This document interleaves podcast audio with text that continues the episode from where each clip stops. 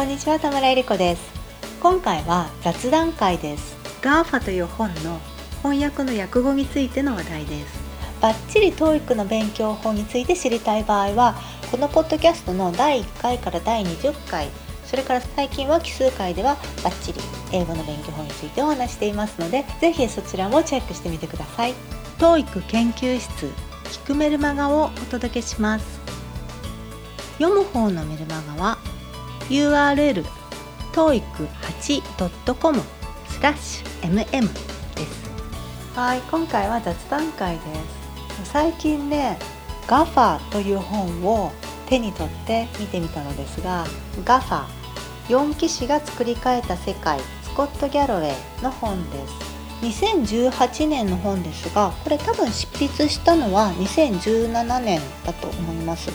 それで今2021年になって見てみるとさらにこの4つの企業 Google、Amazon、Facebook、Apple はさらに巨大になっていてなんかほんとね時の流れをね感じますね。私はねこの4つの企業ともなかった身の回りには存在しなかった時代を知っている年代ですのでなんかこのすごい変化だなというのをねちょっと振り返って思ったわけですが回はねその本の口絵の話です。その本の口絵にね黙示録の4騎士の絵があります。モノクロの絵で舞台はこう戦場ですね。周りに瓦礫とか倒れた人などが描かれていてそこに4頭の馬がいてその上にそれぞれ人が乗っています。でそのうち1人は弓をつらえていてでもう1人は剣を持っていてもう1人は天秤を持っていてでもう1人は顔が骸骨でそれで手に長い棒を持っています。でこの絵を見てねそれでそのタイトル「黙示録の4騎士」というタイトルを見てあれ？と思ったわけです。騎士じゃないじゃんと思ったんですね。私の中で騎士というと戦う人というイメージなので剣を持っている人と弓を持っている人この2人はいいとして残りの2人は馬に乗っているけど違和感がそれであれ？これ騎士なのかなと思って英語のタイトルを見ると「4ホースメン」になってるわけです。つまり4人のホースメン馬に乗った人騎手ですね。それでちょっと調べてみたらこれ黙示録の4騎士というのはもう割と日本語の訳としては騎士という言葉がよく使われてるのですね。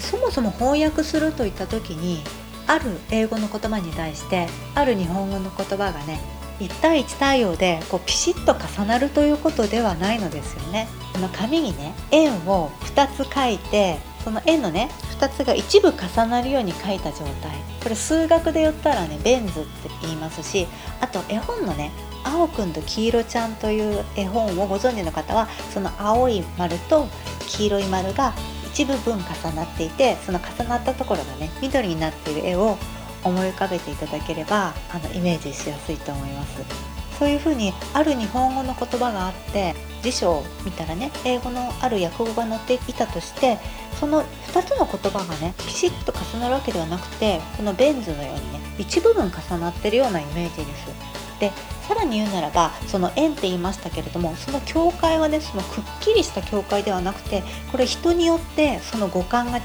たり使われる地域によっても違ったりしますのでこうバシッとね意味がぴっちり当てはまる訳語がね1対1で見つかるとは思わない方がいいわけです。それで今回私はその初めね絵を見た時 GAFA という本の口を見た時にはその4騎士の騎士という言葉に対して違和感があったわけですが本のタイトルもね合わせてみた時にあこれ結構実はいい役だなと思いましたというのは馬の乗り手というとちょっと長くてパシッと決まらないですしあと騎手というと馬に乗ることを職業にしている人みたいな意味の方がパッと思い浮かんでくるのではないかなと思うのですね。この本の日本版の表紙には GAFA と大きく書いてあって GAFA と大きく書いてあってその上に小さく The Four 定冠詞の The と数字の4ですねと書いてあります。でさらに GAFA の下には小さく4騎士が作り変えた世界と入っています。ところが英語のタイトルはですね The Four がメインなのですよ。真ん中にドーンと大きく The Four と書いてあって、まあ、ちょこちょこと小さい文字で書いてあると。それで英語のタイトルの方には実は GAFA という言葉は入っていません。実はこの GAFA という言葉自体アメリカではねそんなには使われない言葉だそうです。ですがこのインパクトという意味で英語版のタイトルのね表紙にデカデカとごく短い言葉で「THEFOR」とドーンと書かれているこのインパクトに匹敵するインパクトを与えられるという意味でこの GAFA とね日本語版の表紙にドーンとデカデカと書くというのはあなかなかうまいなと思いました「The Four」というタイトルをね日本語に訳そうと思ったらすごくねこれ難しいですよね。まずその定冠詞の「座」を訳すのが難しい。文章の中でならともかくそのタイトルとしてバシッと決まるように訳すのは難しいですしあと日本語の場合は助数詞というのかな。何かを数える時に1個2個3個とか1本2本3本1杯2杯3杯とか数える単位がつきますよね。この「ザ・フォー」を訳す時に日本語で何をつけるかというのはそこはねちょっと考えどころなわけですで例えばその4社最初の社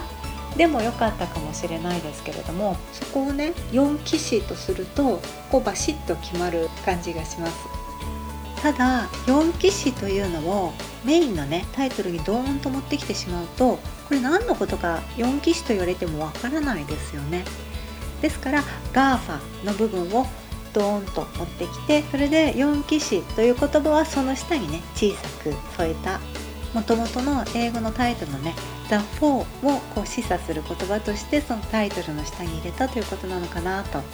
思います。ですからあ結構これ考え抜かれたこう練り抜かれた役なのだなと思いました。それでここで思ったことはね2つですね。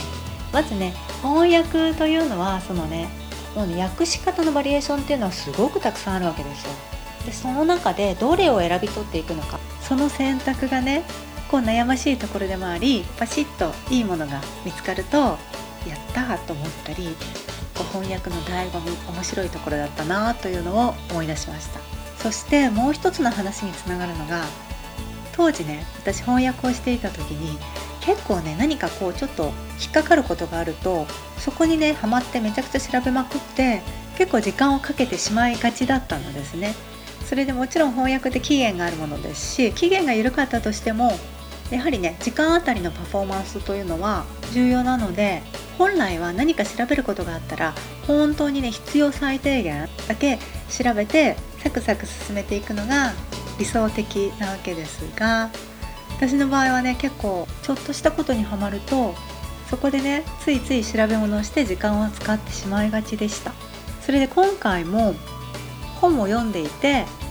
でその途中で4騎士というところであれと思ってちょっと引っかかってそこでダーッと調べまくったわけです。でこれ調べながらこれ別に誰に頼まれたわけでもないし仕事でもないですしああもう私こういうの好きなのだなとしみじみ思いました。去年今年とその新型コロナが流行っていろいろなね制限があったりこうちょっとストレスがかかりがちだったりする時に自分がね何をしているとハッピーなのか何をしてると楽しくなるのか知っておくことってすごく重要だなと思っていてこれ複数あるといいですよね。私の場合は例えば海外旅行好きですが今はねちょっと行きにくいですよね。それから美術館行くのも好きですが美術館も一時期閉まってたりしましたよね。だけれども私にはまあ語学周りのことがあると。何をするとハッピーなのかっていうのは本当人それぞれだと思いますが釣りが好きな人がよく言う言葉がありますよね。一生幸せでいたかったら釣りを覚えなさい。という。それでこれね実はいろいろバリエーションがあるそうです。一生幸せになりたかったら庭を作りなさいとかね。人助けをしなさい。とか正直に生きなさいとかね。それでこれに語学も入れてもいいのではないかなと思いました。というわけでご一緒に楽しんでいきましょう。お聴きいただいてどうもありがとうございました。TOEIC 研究室聞くメルマガをお届けしました。読む方のメルマガは URL toeic8.com スラッシュ mm です。それではまた